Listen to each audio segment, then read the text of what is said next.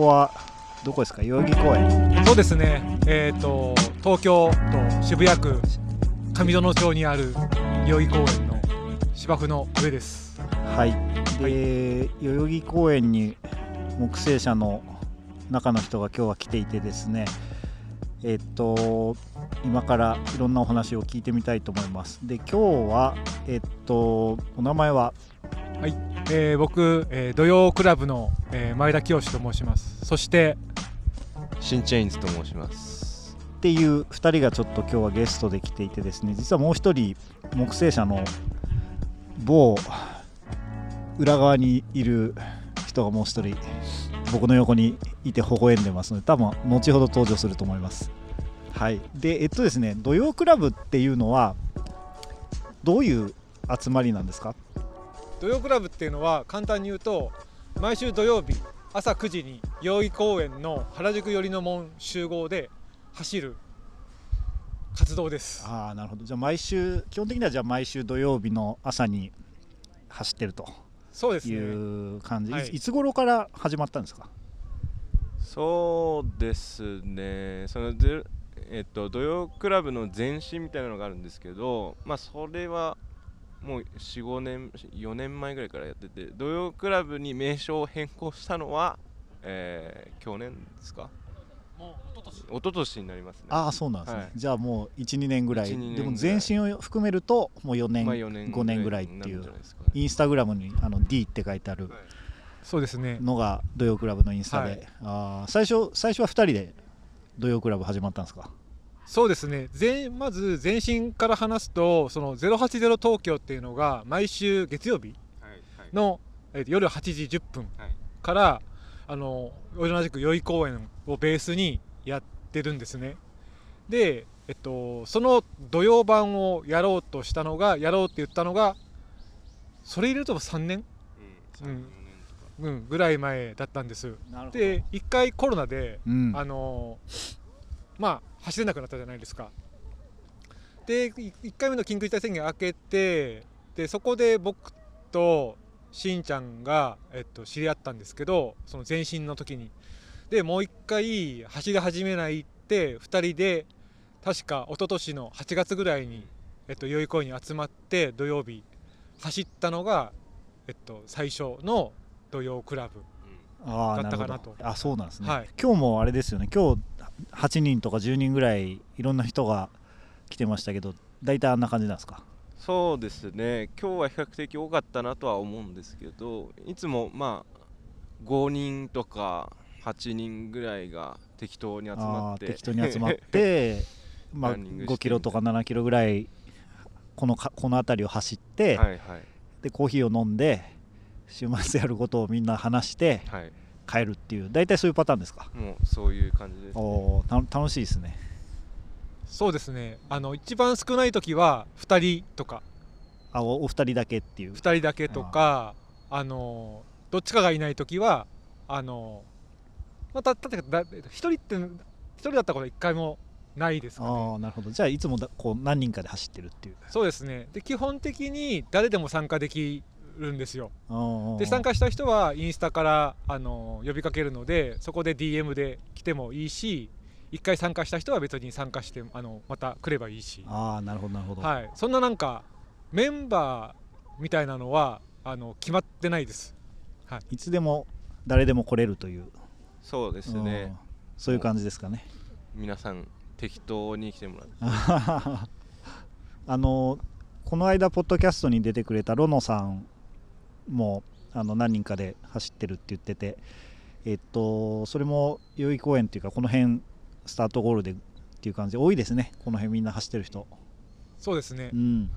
まあここら辺のその東京のウエストサイドの、まあ、ランナーの聖聖地というか集まるなるほど。場所引き寄せられる場所になってるんじゃないですかね。なるほどなるほど、うん。ウエストサイドいいですね。なんか、あれですもんね。あのもう一人ちょっと今日いるんですけど京都一緒にね去年の年末走ったりして京都は京都であのウエストというか いいトレイルがありましたよね。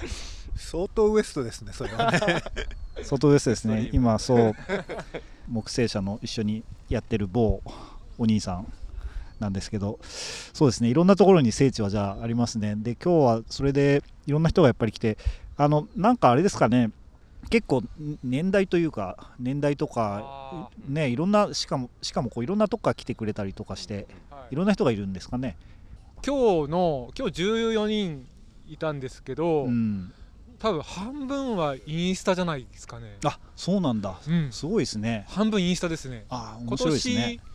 今年これえっと今日何回目だ？今日3回目？今年。3回目か。3回目なんですけどあの常に今年はあの新しい人がインスタ見て来てくれててへでえ年代はやっぱり20代多分20代が一番多いですかね、で僕が、えっと、43、えっと、3なんですけど僕が基本大体最年長なんでおじきって言われて なるほどね。あーじゃあはい。結構そういうこう生き生きとみんなこう走ってるっていう感じなんですね、はい、しんちゃん何歳？僕は今25ですね。おーそうなんですね。へー。25と43の人がやってる？肩を並べて肩を並べて走っ走って毎週土曜日に朝に走ってコーヒーを飲んでるという、なるほど。そういう感じなんですね。ししんちゃんはもともとこうランニングは結構ずっとやってたんですか？いや僕はそのサッカーの畑出身で。あサッカーなんだ。そうですおーちなみにポポジションは？ポジションはでもフォワードとかあフォワード。そのゴッツァンゴーラー的あなゴッツァンゴーラー的な、はい、位置とかでやってましたね。あ木星社のお兄さんサッカーですよね？中の人もサッカーでしょ？そうなんですよね。清さんもサッカーですよね？僕高校だけですね。3軍でしたけどね。あ じゃあみんなあのみんなサッカーはじゃあ通ってるんですね、はいでしんちゃんは今はサッカーをやってないんだけど今は土曜クラブがメインなんですか？走ってるのは。そうですね。土曜クラブとまあその兄弟分みたいなのでおうおうおう080東京っってていうので、うん。まあ、月曜日にやってるランニングチームがあってその2つでランニングしてますね。もうサッカーは大学の体育会までやってたんですけどもうそこでなるほど一区切りなるほど。という感じですね。一区切りして、はい。今はじゃあ走ってお走り始めたこう理由とかきっかけってあったんですか、走り始めたのはうんやっぱりなんですかねそれまでササッカーやってたのでで大学サッカーやめちゃってそっから始めたんですよねランニングを。なんでやっぱりスポーツしてないと体がみたいな、うんなるほど。うずくみたいなところからですかね、えーまあでも留学的留学してた時にランニングは始めましたね、えー。はいえー。留留学はどっちに行ってたんですか？留学は僕大学の時フランス文学勉強してて。そうなんですね。そうなんですよ。でフランス文学と日本文学の比較みたいなのやってて。でうん。ニースに僕は。あそうなんはい、ですね、ブルゴーニュとニースにいましたね。ああいいとこですね。すごく良かったですね。ロゼワインが美味しい。もう美味しいですね。ブルゴーニュの時は本当ピノノワール。ピノノワール飲んで、うん、でニースはロゼとか、うん。まあ、白いのと、まあ、牡蠣うん。食べたりとか、あれマルセイユ近いんだっけ？マルセイユ電車そんな近くないか。12時間とか。1 2時間ぐらい。うんちょっと遠いですね。はい。そうですか。遠藤周作先生がね、はいはいはい。マルセイユ留学して、はいはい。うん、あそうですか。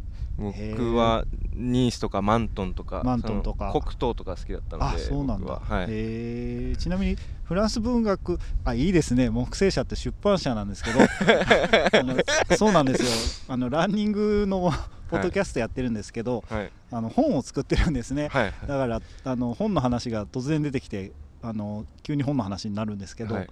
あのフランス文学だとどういう例えば作家とか小説とかはいはい。好きな作家とかいますか？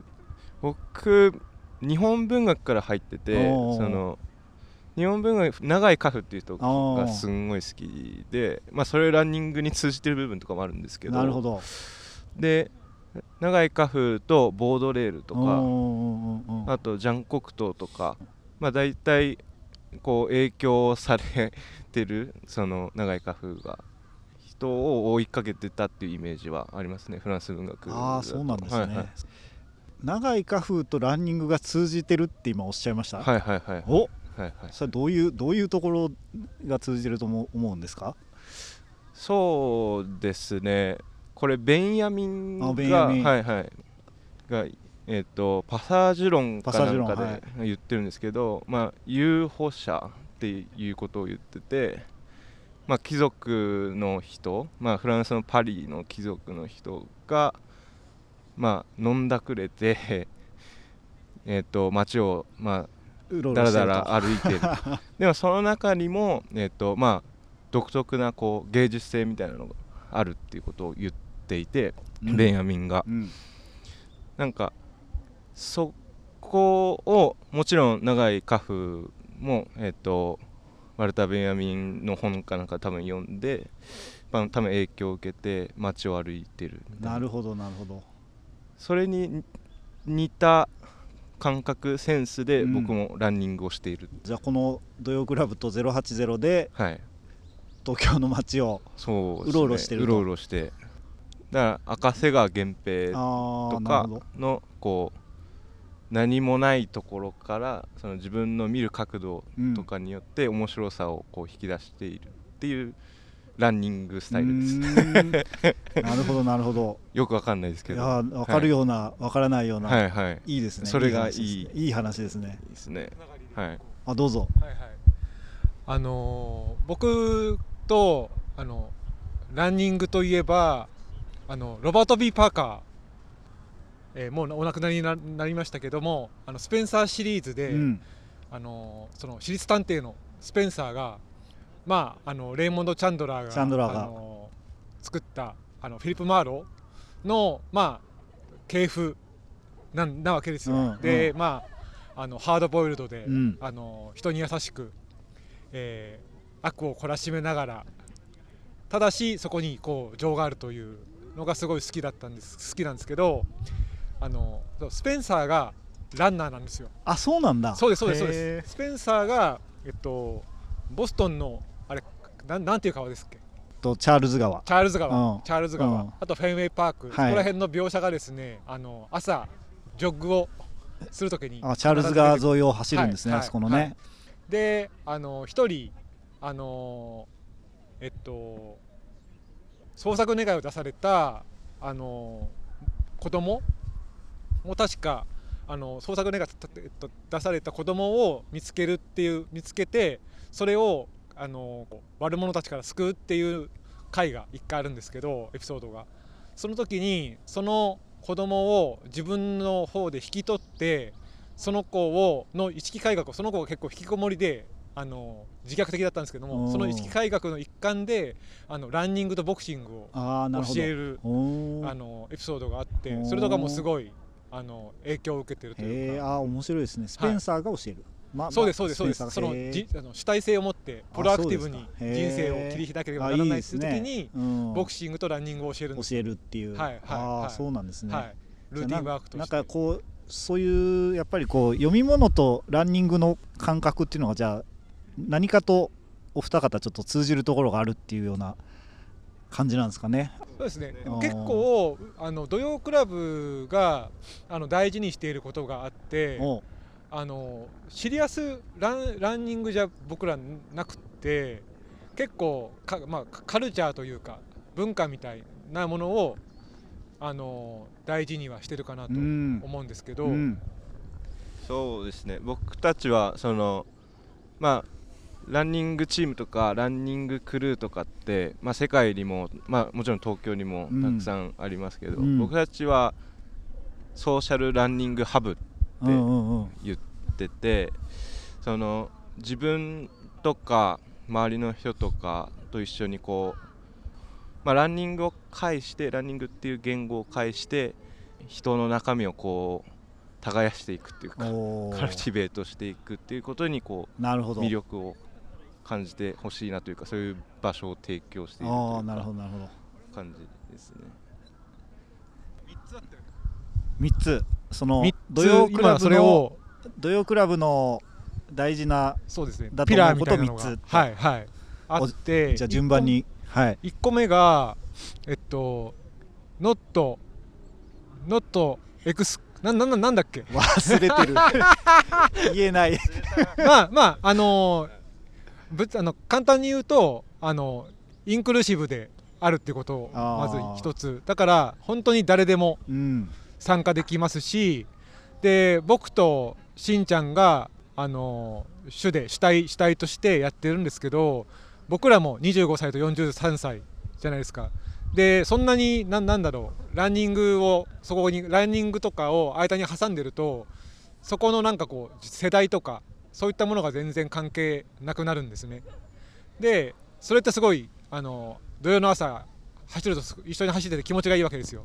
しかも話すことは本当に仕事のさまつなことことからまあ趣味のそういう文学とか映画とかそういったこととかも話すのであのそういったなんか環境ができるといいなというふうに思っているのと2つ目が、えっと、東京のあの文化を体験するっていうのをあの2つ目に置いていてなのであのいろんなあのまあ僕らってそのランニングと同じぐらい大事にしてるのがあの走った後のチャットの時間なんですよね。うん、今日もねさっきもみんなコメント言ってくれて、はい、ね喋ってましたもんね。なんか走った後のその多分チャットの時間をみんな多分楽しみにしてるというか。それがやっぱ socialize とか cultivate っていう部分になるのかなと思います。今日もなんかね週末みんな何するとかいろんなあのさっき撮ったやつもちゃんとこう収録して、うん。あの皆さん今はい。リスナーの人は聞いて聞いてくれてると思うんですけど ちなみに3つ目は？3つ目？ウェルビーイング。ウェルビーイング。あウェルビーイング、はいはい。まあなんかそういうチャットとか、まあ、ランニングもそうですけど、まあ、そういうのをこう教育共有していくことによってなんていうんですかねこう人間的な本当のこう幸せというか幸福的な部分につながればいいのかなとうん。思いますね。結構あの必ずあの土曜クラブって朝9時にまあ9時に集まるんですけど9時に集まらないんですけど大体9時10分ぐらいに ちょっと ちょっと過ぎる。そう。必ずみんな遅刻するんでただそれも全然 OK であの待つんで僕ら。でで待ってまず最初にすることが自己紹介なんですよ。自己紹介はマスターピースで土曜クラブのなので、えっと、僕とかしんちゃんももう何十回って自己紹介してますしあのよく来るメンバーももう何十回で自己紹介するんですけどそこが結構自己開示の時間でそうすると最初に来たあ初めて来てくれた人たちがあの話しやすいん。なるほどなので必ず自己紹介は発声というかをやります。そうするとみんななんかこう走った時に話しかけやすかったり、うん自分を開きやすい。っていうのも一つあのなんかウェルビーイング僕らの中のウェルビーイングの一つのツールうん。自己紹介がうん。かなと思ってます。なるほどなるほど、はい。なんか実際にこうその3つをまあ常に3つって考えながら別に走ってないと思うけどはい、あの まあそんな考えをもとにうん。ずっと走っててこうなんか印象的な日とか瞬間とかって今までありましたか？そうですね。僕からは、えっとその瞬間みたいなところなんですけど初めてその土曜クラブに参加してくれた人とかそれまで土曜クラブに参加してくれてた人がその1回その日の土曜クラブでのランニングとかその後のチャットを通して、まあ、話してる姿を見たりとかなんかそこから仲良くなっていろんな、まあ、ことをやられているとかそういうのを見るとあ土曜クラブっていうところを、まあ、やっているっていうか環境を作っててよかったなというかうん。僕は感じますね、なんでそういったのを見るときは忘れられない瞬間とかうん。というかいい瞬間だなって思いますけどどうですか？僕はなんか瞬間やっぱりあの僕大体遅刻してくるんですけど 本人も本人も遅刻して本くる。人はい。で大概みんな集まってるんですよ。その姿を見るのが意外と好きですね。みみんなもう来てるなと。はいはいはい。遅れてすいませんでしたって感じなんですけどもうちょっとあのなんかこうまあ長いというか瞬間じゃないんですけどあの土曜クラブってその東京のその街を体感するっていうのが一つなんでそのカルチャーを。で大使館巡りとか。あとブーランジェリーランといってパン屋を巡ったりとかコーヒーをコーヒーショップを巡るとか。御朱印ね。御朱印集めに行こうとか。ああじゃあこう会ごとにいろんなテーマがあったりする時もあるんですね。そうですそうです。パンを食べるとか、はい。大使館を巡るとか、まあはい。入入れないけど、まあ、前を通り過ぎて。そうですそうですそうです。写真を撮って、はい。ロシア大使館怖かったよね。やばかったね、うんうん。ああなるほどね、はい、とかもある時に結構あの誰かがそこのあのそこにその行った先にまつわる意外な趣味が見つかるとかそういったこともありますしもう一つ僕僕が印象的に残ってるのはあのコロナのそうですねコロナ明けてこの土曜クラブっていうのをまあリブートみたいな形で始めた後にまた緊急事態宣言になったわけですよ。ただ僕らってそのしんちゃんが言うみたいに僕らってそのあのシリアスなランニングクラブではなくハブなんで running social hub なんであのリモートでも続けようっていうのであのズームでなるほどね。9時にあのまあこのズームをポチってくださいみたいな参加したい人みたいな。でそこで集まって自己紹介をして、で30分ぐらいおのおの例えばなんかあのなんかこうピースマークでを写真撮ってきてねとか、うん。自分の影を撮ってきてねとかうん。言ってまた10時ぐらいに集まってじゃあ今日漫画について話そうとかあの自分の国にその国あの結構中国の方とかあの韓国の方もいるのでそういう国について話そうとかそういうふうになんかあのあんまりそういうことにとらわれずにあのリアルにとらわれずにやってきたのも結構皆さん話すのがなんかこう楽しみみたいな、うん。ああじゃあやっぱ走ることといろんな人が話してこうつながってそれこそハブっていうふうに名前をはい。言ってる通り、うんうんうん。そういう両方があるっていうのが特徴として大きいんですかね。そうすごくね。ですねうんなんかはいあれですってこうは走るのと話すのが両方あるっていうのも面白いですね。どうですかね。なんかやっぱり走りながら話してると割とこう心が解放されてるからそうですね。割といろんなこと話せますよね。う、んはいはいはい。うんやっぱこうそういうあのちなみにそのさっき言ってくれた3つのそういう考えに基づいてこうやろうかなって思って、うんうん。こう走ったりソーシャルハブみたいな風にしてはい。やったりとか、もっと言うとコロナで走らないけど Zoom でその走らない方の方が逆にこうあの活動とかテーマとしてあった時期も去年はあったとすると、まあ、はい。走らないことが実はなんかもうハブにならざるを得ない時代だったりもしたと思うんですけど、はい。そうなんかもともとそういうふうにこうなんかこうつつながりたいなとかそういうちょっとウェルビーイングなことを考えないとなとかって思ったのってこうなんかきっかけとかそういうのって何かあったんですか？そのいわゆるまあ別に走ろうと思えば別に一人でもずっと一生懸命こうトレーニングして走ることもまあできるわけだし逆にこうなんていうんですかねあえてこうなんかいろんな人とこう自己紹介をして喋ってみたいとか喋れるようになった方がいいんじゃないのとかって思ったのってこうなんかその根底には何があったんですか？やはりあの孤立しないってここと孤立したくないってことだと思うんですよね。孤立したくないがために走るみたいなところがあると思ってて自分自身。まあ一人で走る時って、まあ、孤独でまあそこその時は自分に集中して走るんですけど一方でみんなで走る時ってね今矢野さんが言ってくれたようにあの心が汗もかいて体も動いて血の巡りも良くなって解放されてると思うんですよね。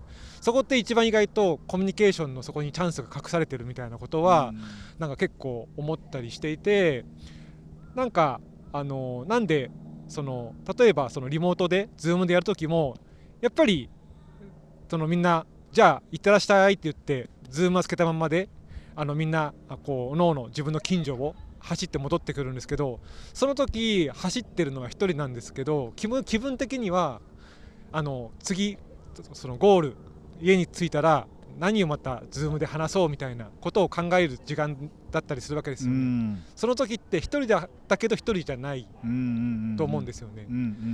なんかだからなんか孤立せずしないというかうん。孤独じゃないみたいな一人じゃないみたいなのを感じるためになんかこう想像しながらねうん。同じ時間に走ってるっていう、はい。そういう感じなんですかね。はい。あーなるほどで多分えっと、ここにいあの初めての人は多分ドキドキしながらこの代々木公園の朝9時に来ると思うんですけど、うん。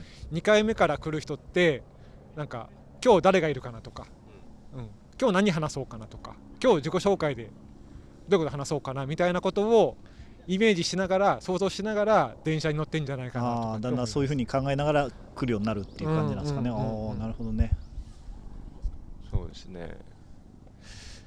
コロナ期間はその世間的にこうマイナスなまあなんていうんですか皆さんのモチベーションとかあったと思うんでなんかそういうモチベーションを少しでも上げられたらなっていう思いでやっぱりみみんなとつながるっていうツールがうん。一番その特効薬というか、うん。そういうのだったんじゃないかなっていうのをなるほど思ねってて。うんうんうん。だからコロナのあのなんかリアルのリアルの時にその3つの柱だよねって思ったんじゃなくてコロナのズームやってるリモートでの土曜クラブの時にすごい固ま固まったというかなんか social hub なんじゃないこれみたいなその結構そういう時期にやってるとやっぱそそういうことがすごく見えてきたっていうことなんですかね。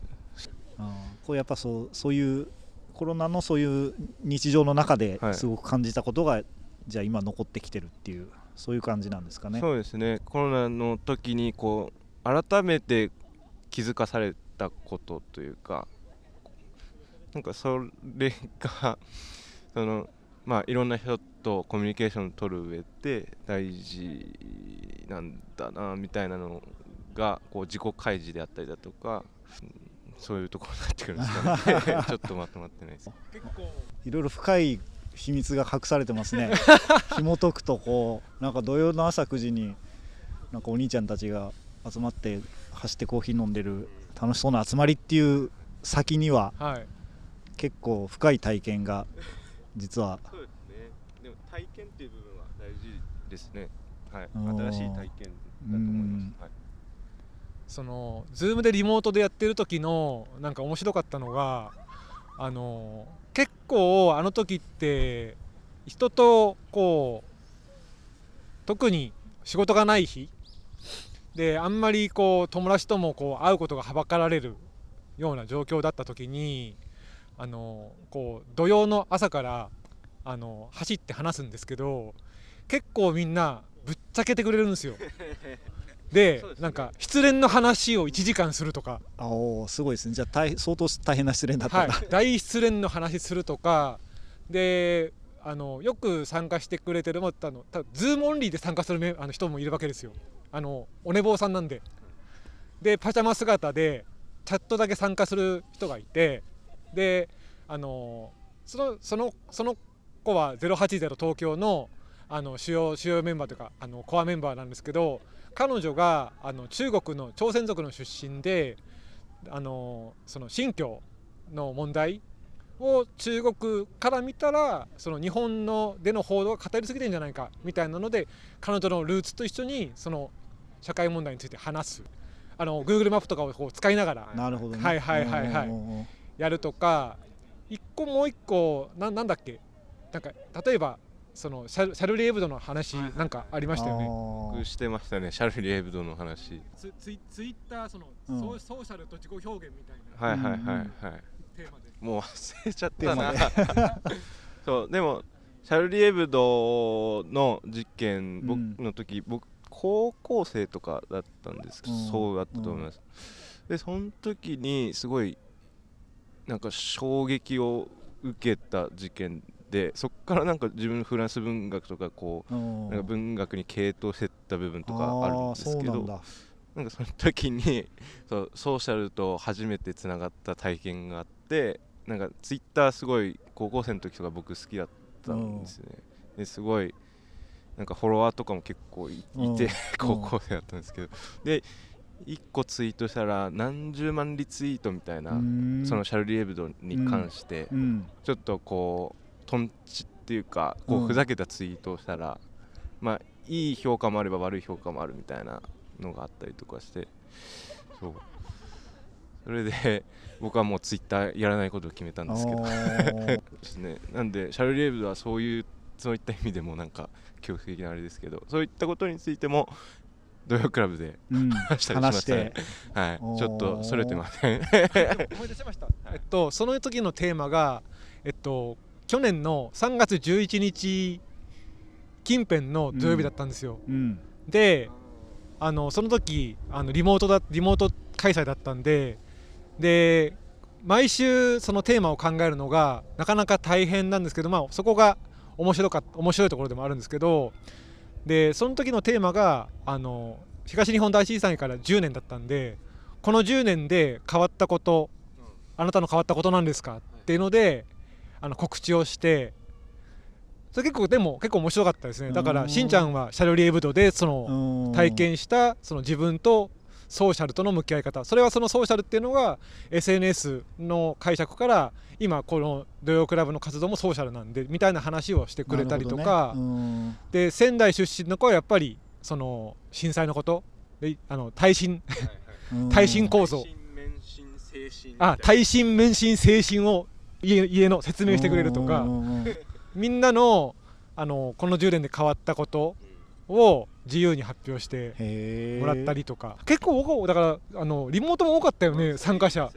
うん。いろんな人がいろんなトピック持ってきてくれるんで学学びっていうんですか？発見とかあるんで、まあ、そういった意味でもうん。みんなにこう共有していくっていうのは面白いなっていうのを改めてーいいですね。でも、うん。なんか1時間とかで終わんなそうな。あなんで2時間みたいな時もありましたよ、12時近くまで。ね、土曜日のはい。すごい朝ですよ。一大セッション。はい、起きた瞬間からはい、終わった後すっごい疲れるんですぐっよたりしてぐったりして土曜の朝から。また寝ちゃうみたいな。すごいですねそうです。でもそんあとはあの、うん。中国にもいるんで、うん。あの今中国にいる子がいて、うん。その子とかはこのリモートだったら1時間しか時差ないんで、あそっかそっか出れるってはい、いうね、出れたり、うん。あと長崎にも、うんうんうん。あのいたりとか、うんうんうん。はい、アイルランドアイルランドですか？アイルランドに留学中ですよね。中国からは、えっと中国の広州ですね。から広州はあったかいんですごいなんかそういうリポートをしてくれたりとか。あのまあめ一人一人街で出たからあの全員もう一回 PCR 受けなくちゃいけない。とかそういう状況をね。はい。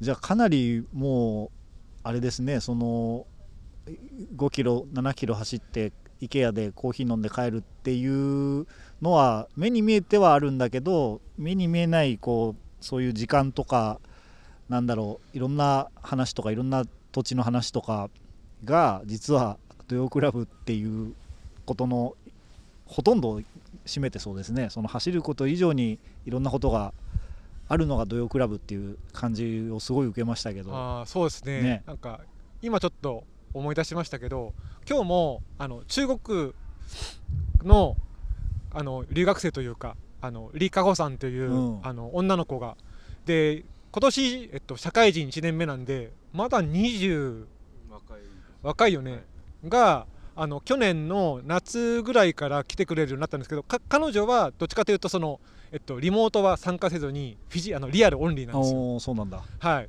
ただ彼女があのこの土曜クラブに参加してくれるしてくれたきっかけを話してくれた時があってあのずっと中国にいたのですごいリモート日本に来たらもうリモート生活でうん。友達もいないみたいな、うんうん。その時に見つけて土曜クラブを。あーそっかそっか。で来ましたとかって。あーでも本当にだから外出制限がすごいある時に日本に来てで知り合いも最初多分おそらくいなかったしっていう本当にじゃあ一人だったっていう。はい。めちゃくちゃ孤独だったみたいでそれで仕事もてリモート。うんうんうん。うんであのすごい業務量が半端ないみたいうんな。うんうん。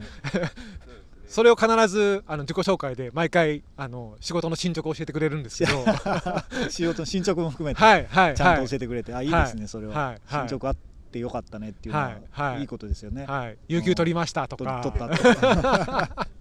うん、やっと有給取れましたとかを。ね。うん。はい、なんでそういうまあ李佳穂さんにとってはこの土曜クラブがあのつながれる場所としてやっぱり求めてくれてるのだったらやっぱり僕らのそれがあの土曜クラブをやる理由と存在意義なんじゃないかなって。なんかうんあのこのあの木星社のポッドキャストをきよさんからあのあのどうですかって言われてぜひぜひって思ったんですけどそういうので改めて考えるとなんか結構緩いんですけどこの緩いがゆえに結構続けられるというか、うん。ね。そうですね。なんか続けられるなんかつ続けることすごい大事だと思っててでその続けようと思えるやっぱ来週もまた走りに行こう土曜日クラブやろうって思えるのはその多分僕たちっていうか僕と前田さんが前田さん。がうん清君がこう考えてるそのランランニング土曜クラブ像みたいなのが曲がってないからうんだと思いますね。なるほどね。なんかここれから例えば今まだ1月なんですけど今年こうまだ12月までずっと引き続きこうはい。あると思うんですけど、はい。例えば今年とか、まあ、その先でもいいんですけど、はい。土曜クラブどんな感じになるといいですかね？もしくはなんかどんな人が来ると面白いとかそういうこうなんて言うんだろう、うん。そういうこうなんか見えてるものとかはい。希望とかそういうのってありますかね？土曜クラブ的な。そうですね。僕個人では全く変わらないままでいいかなと思ってて、なので、まあ、いろんな人が集まってでそのいろんな人の日常を聞いたりとか、うん。そのランニングしてるところを見たりとかランニング一緒にしたりとかコーヒー飲みながらあ今日も晴れてるねとか 最近仕事どうとかうん今度サウナ行かないとかうん。なんかそういうのを話してるだけでうん。本当幸せな土曜日の朝を迎えられるので。あーなるほど。そうですね。まああとちょっと小さいイベントとかやりたいですね。トレイルとかあとマラソンとか。うんいいですね、はい。マラソンね走りたいってさっきおっしゃってる人もねいましたし、はいはい。トレイルっていうのもトレイルとヨガとってね言ったりとかしてたし、いいですね。トレイル木星社はねトレイル大好きですもんね。山道がやっぱりね。アップダウンはいはい。あってこう楽しいかなと。ちなみにですね木星社の名前っていうあのこのポッドキャストで木星社のこととかいろいろこうつまびらかにされていくんですけど、はい。なんで木星社でって言うんだろうとかいろいろこうそういうのも聞かれるんですがあんまり言ったことないんですけどあの木と星っていう漢字が入っててであのトレイルランニングってウルトラトレイルって時間がすごく長くて一晩超えたりするときにあの木木は当然トレイルにいっぱいあるしで星が見えるんですよね。でこうトレイルランニングだなって思って木星社っていうふうにこうつけたっていうそういうこうあの公私混同したネーミングになってるんですけど、あのまあ、それは置いといてで、えっと、なのでそうですねトレイルとかイベントとか、まあ、さっきもおっしゃってましたけどヨガとあとお昼ご飯セットでとかなんかこう暖かくなったらそういうのもできるといいですね。い。ろんねいそういうのをそういうのが得意な人も土曜クラブにいて。参加してくれるので。ただ現状維持維持を目標にしたいなと思ってて現状維持というか。ひたすらずっとずっとこのまま行くと。いろんな人がとにかく来てくれさえすればはいはい。なんとかなると。はい。こうなんかなんかこうすごくシリアスにこうさらに次のフェーズに行くのであるみたいなことはやらずにそうですね。もうひたすらうん。落ちもせずはい。上がりもせずそれが俺たちの日常だとはい。いうことなんですかね。はい、なんかあのー岡田さんっていう岡ちゃんっていう50歳のあのーまあよく参加してくれるうん。ランナーがいるんですよ。で今日来なかったんですけどあの旭化成にいるんですけど、うん。で旭化成の今日仕事らしいうん今日仕事らしいんですけどで旭化成の陸上部の講演会やってんだよね。講演会もやってるしの部長？講演講演会長？そう、講演会もやってうんうん。やってる人がいるんですよ。うん。であのその人その岡ちゃんがあの1年ぐらい前に土曜クラブ何回か参加してくれたんですけどやっぱりこう緊急事態宣言下で岡ちゃんはリアル専門なんでリア戦なんでリア戦なんで戦。あの1年ぶりにこの2021年の年末にまた来てくれたんですよ。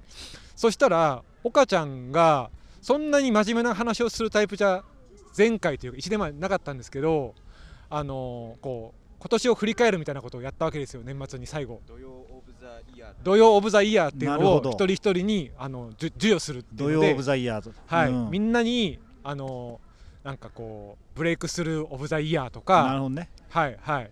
runner of the year みたいなのをこう授与していくんですけどその岡ちゃんがあのその旭化成であの昇進を果たしてで勉強も、うん。えっと、頑張るみたいなことを言った時に、うんあのそのなんで現状維持かってあの答えたかっていうと僕らはここにそういう場所を作ることを続けることがあの続けたいと僕ら2人がとりあえずは思ってれば多分続くと思うんですよね。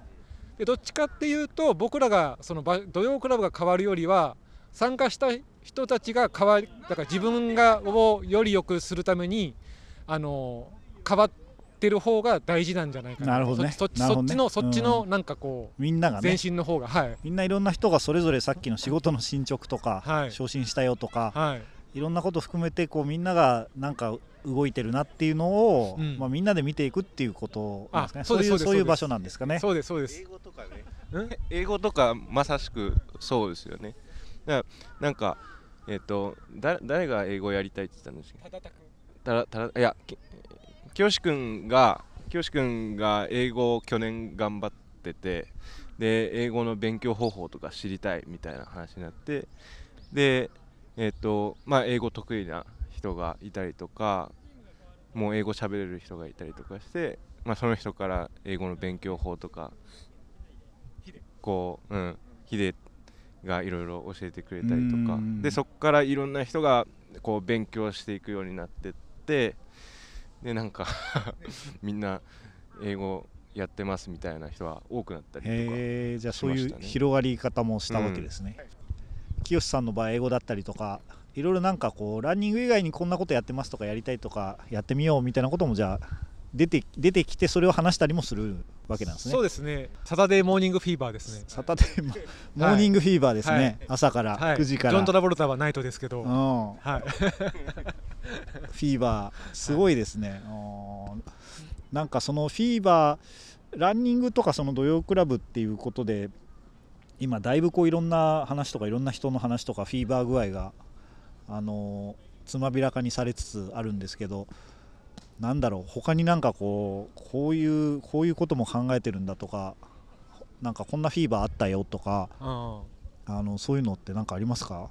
ちょっと考えててください。こうなんかねこの間そのロノさんと話してた時も、そのロノさんアメリカでいろいろこう走られててでそこでこういろんなレースの話とか教えてくれたんですけどやっぱりこうあの600キロのリレーマラソンの話だとかうん。ニューヨークシティマラソンだとかまあなんか話してるとやっぱりこう全然知らないことをみんな教えてくれるんですよね。うんうんうんだからなんかこう木星社のおお兄さんと中の人が今三角座りしてお二人の話を今聞いてるんですけど、はい。あの僕らの先にリスナーがいるんですけどね、はい。なんかこうさらにこうこんなことあるよとかって、あはいはい。土曜クラブよりお知らせのコーナー。っていうことでもいいんですけどなんかみんなにこう伝えたいこととかありますかね？まず今年なんかみんなでやろうって思ってるのはあのそんなにガチで僕ら走る人がほんと少ないんですけどなぜかみんな今年は多分ちょっとこのコロナもあの落ち着いてきてるっていうのもあると思うんですけど大会に出ようみたいな。で1個ターゲットとしているのがおそらく10月に開催されるであろう甲州フルーツマラソン出の、ましたね。はい、ハーフ。3箇所でワインもらえるやつだ。ワイン村ですなんハかーフボトル。そうです。で、はい。なんか急に僕が喋り始めちゃった。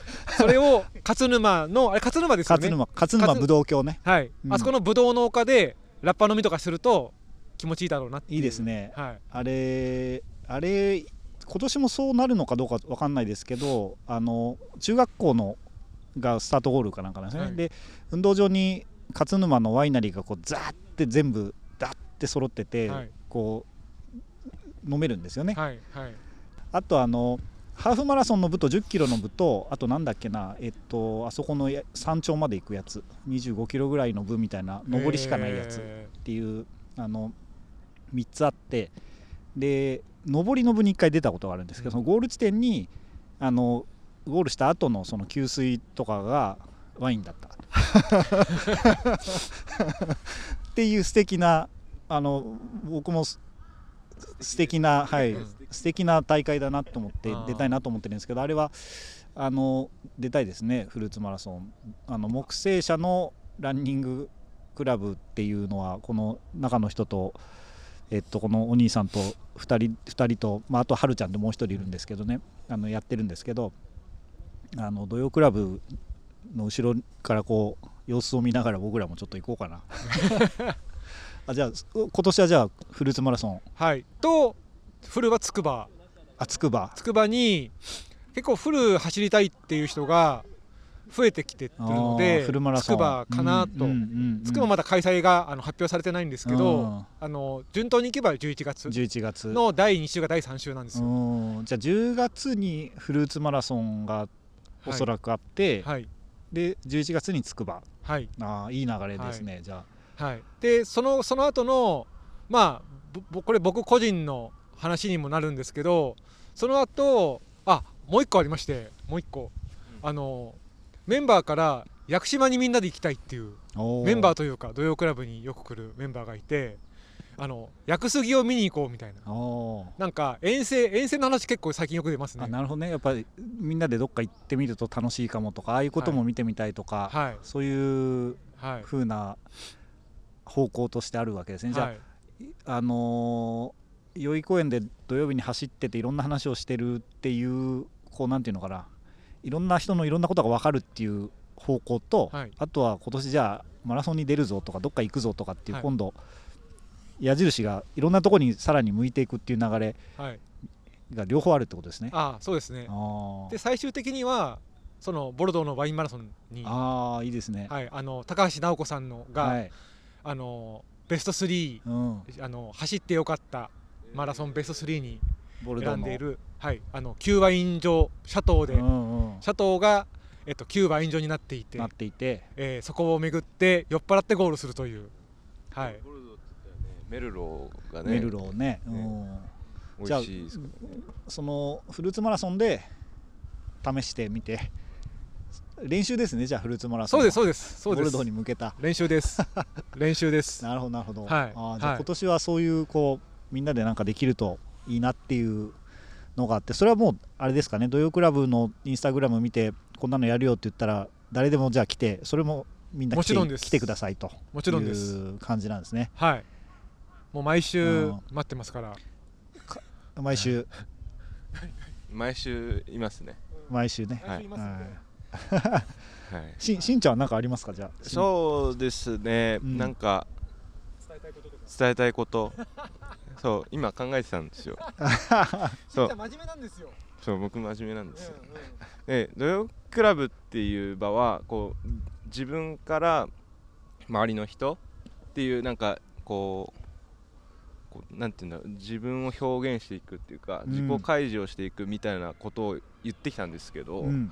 僕がすごく感じるのは自分のこう位置をまた再確認できる場だなっていうのは思っててで自分がしてるとかなんか仕事どうとか最近いいことあったんだ悪いことあったんだみたいなことをやっぱ言いますけど、まあ、その中で、まあ、土曜クラブのメンバーに、まあ、いろんなことを言ってもらったりちやほやしてもらったりとか。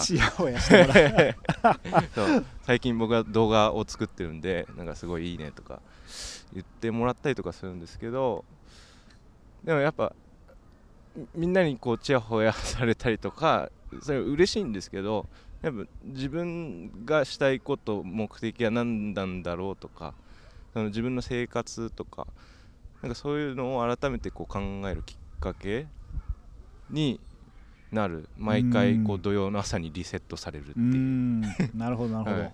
感じですね。おーなるほど。はい、土曜の朝っていうのがいいですねこう金曜日まで平日で土曜の朝になると、こうリフレッシュするというかそうですね。なんかタイミングとしていいですね。う、ん、おーなるほど。土曜日っていうのも面白いですね。おお兄さんどうですか？土曜日。なんか土曜クラブの話聞いててあいいなと思ったのは結構なんかそのリモート期間がどんどん長くなってきて生活の中にノイズがなくなってくるっていうのかな。なんか要は仕事しててもズームとかになると目的を持ってしか話さないから余計なことが話されなくて、だから今だからしんちゃんが動画やってるとかマイキオがね英語勉強してるって、まあ、ある種共有しなくてもいい話じゃない？でもなんかそれがこう共有できる場があるって、結構みんなの救いなんじゃないかなと思ってて、うん。うん。うん。ああそう。確かにね。なんかうん。ノイズノイズかもしれないですね。ノイズうん。土曜日、土曜日。土曜日にフィーバー朝からフィーバーするうん。ノイズだらけという楽しいやつですね、ノイズにかけてて言うとあの基本走ってる時も話してるじゃないですか。みんなあの参加っていうか来来てくれた人同士が。でうるさいんですよ。うるさいと思うんですよ。あの代々木公園の方とか、ね、渋谷区、ね、隣接する世田谷区、ね、下北とかにもよく走りに行くんで、うん。はい。はい、リロード、うん。あのサイドウォークコーヒー、あそこすごいいいところなんで、あそこまで行ってくっちゃべるとか言うと、うんうん。多分うるさいと思うんですよ。はい、でもなんかあのそこで話されてることはあの近況報告だったりそうするとこのなんだろうまあその Zoom とかもリモートでの仕事もそうだしそのソーシャルだけだと本当にフィルターバブルっていうんですか自分の好きな興味の範囲内しか来ないですけどそこがすごいあのなんかこう開かれてる感じはもしかしたらあるのかもしれないですね。うん。あのー今日あのキヨさんと矢野さんにが参加してくれましたけど土曜クラブ。どうでした？逆。逆逆あこれ頭の方にあった方がいいかなと思って。うん。こういうこういうフェーズが、うん。うんうん。なんかね結構一人で走ってることの方が多いから、うん。こうみんなでこうチャットしながら話す。しかも初対面だから、はい。こうね なん どんな会話になるのかなって。そういうドキドキはあったけど。すごい面白かったし朝の東京ってね僕鎌倉住んでるから走る機会ってそんなないけど、はいはいはい。まあ、やっぱ知らない街知らない街ではないけれど、なんかこう普段行かない街の朝走るってこう街をスキャニングする上ですごくいいよね。ああなるほそうですね。それはすごい東京の朝って面白いなっていうのはありましたね。あの、はいロノさんの時も日曜の朝だったんですけど、ど、うん。こうロノさんも本人も曰くこう街が動き出すような時間はい。に自分も走ってるっていうのはなんか良さそうな雰囲気だったっていうのはあるのとあとはやっぱ僕も思ったのはあの初めて何人もたくさんいろんな人がいるところに行った時にんどういう話になるんだろうとかそこのこう ドキドキする感じっていうのは非常に面白いなって思いましたね。はい。だけど逆にこう24時間べったりいすぎるとなんか面倒くさくなってくることもはい。人間関係あったりすることもおそらくあるだろうから、あの1週間に1回ぐらいがすごくなんかいいタイミングなのかもしれないなっていうのもちょっと考えたりとかっていう、そこのソーシャルハブって言った時のその密度を結局はそれ人それぞれ自分のこう、はい。密度とかスピードとかあの時間の流れがあるからそれがこううまくそれぞれこう合わさってるのが土曜の朝なんだろうなっていう風なうん。うん。感じがすごくしましたね。そうですね。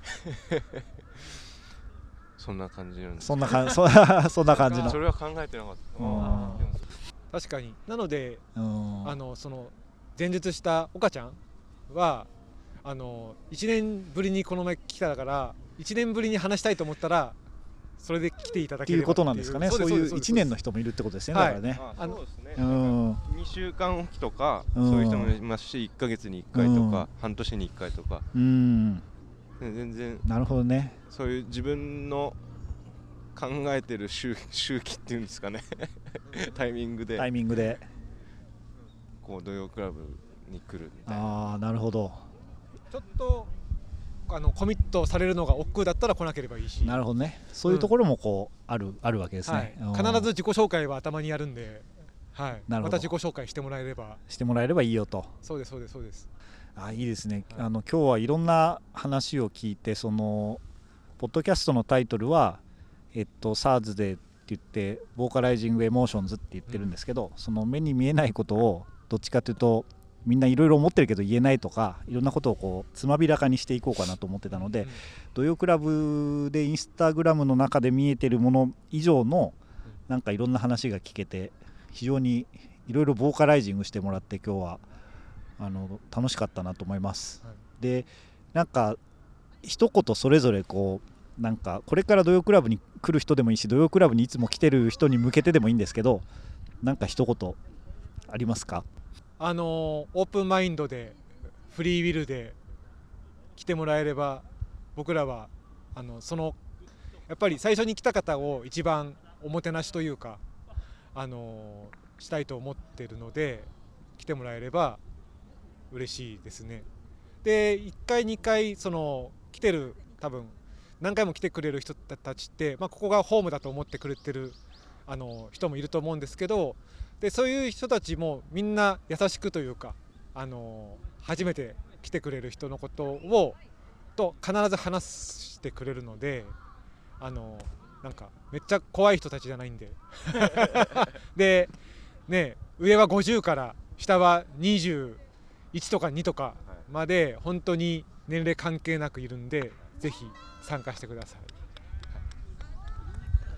そうですね土曜クラブは、えっと、自分のものでもありみんなのものでもあるのでなんか本当に自分も楽しいしみんなでいても楽しいみたいなその楽しいが広がる場所なので ぜひあのな何も期待せずにハードルを下げて 起きあんまり高いとねうええちらもね、本当に変起きそう木木曜日じゃないや。土曜クラブ、はい。い、い人たちですね。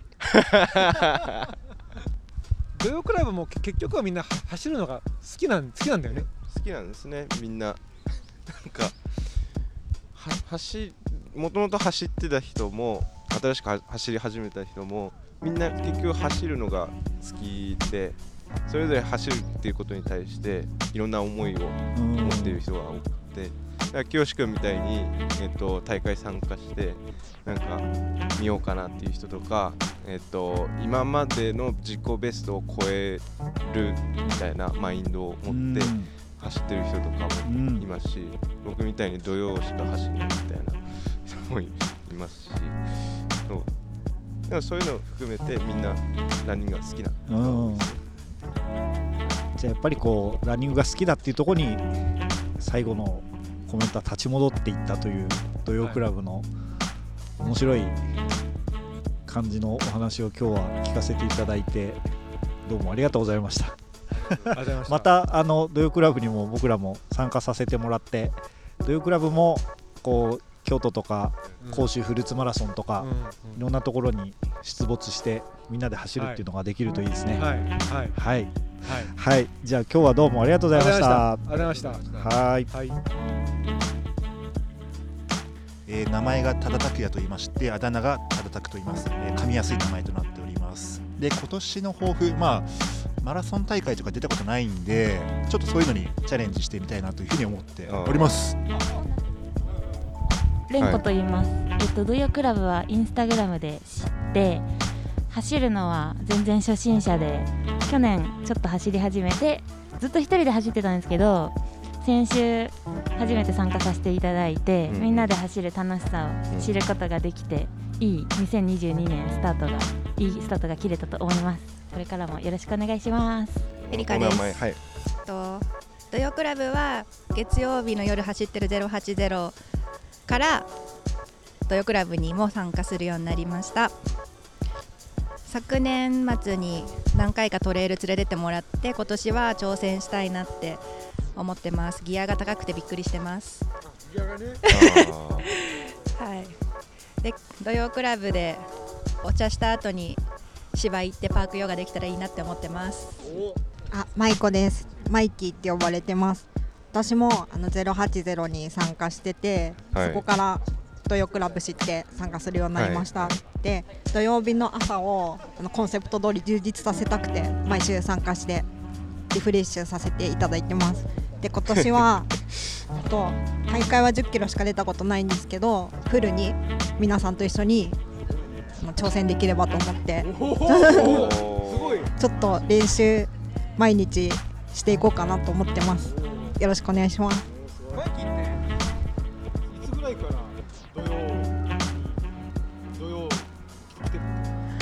多分リモートでやってる去年の2月ぐらいにちょっとハードル高いなと思いつつちょっと勇気を振り絞ってリモートから参加するようになりました。はいはい。コロナでもやっぱの期間ですね、そうですね、うんでもやっぱリモートの時もなんか毎週テーマ決まってはいはいはい。いろんなエピソードでみんな話したりっていうのがすごい楽しくてうん。いい経験できてでもやっぱリアルでやるのもまた違った感じで楽しくてあ。毎週参加してます。あ、はじめまして。ARK のこと荒木です。で、僕が土曜クラブに入ったきっかけは、単純に一人で走るよりやっぱりグルーランでみんなでゆ走るのが結構好きで、はい。なんかみんなで話すとそのイメージとか景色がやっ違かったりそこで分かるものがあったり、はい。普段話せないことが話せたりっていうのもあってはい。楽しいです。まあ、来週ハーフに走るんですけど、今のところハーフが最高1時間33おうん。それを達成したら次、一応10キロを40はいはい。はい分を目指して頑張りたいと思いますので、まあ、あと土曜クラブは、まあ、まあ、一人で、まあ、ちょっとこのラズでいろいろ走ってるので、ちょっと一人で走るのもしんどいなと思って、で例えば、本当だああ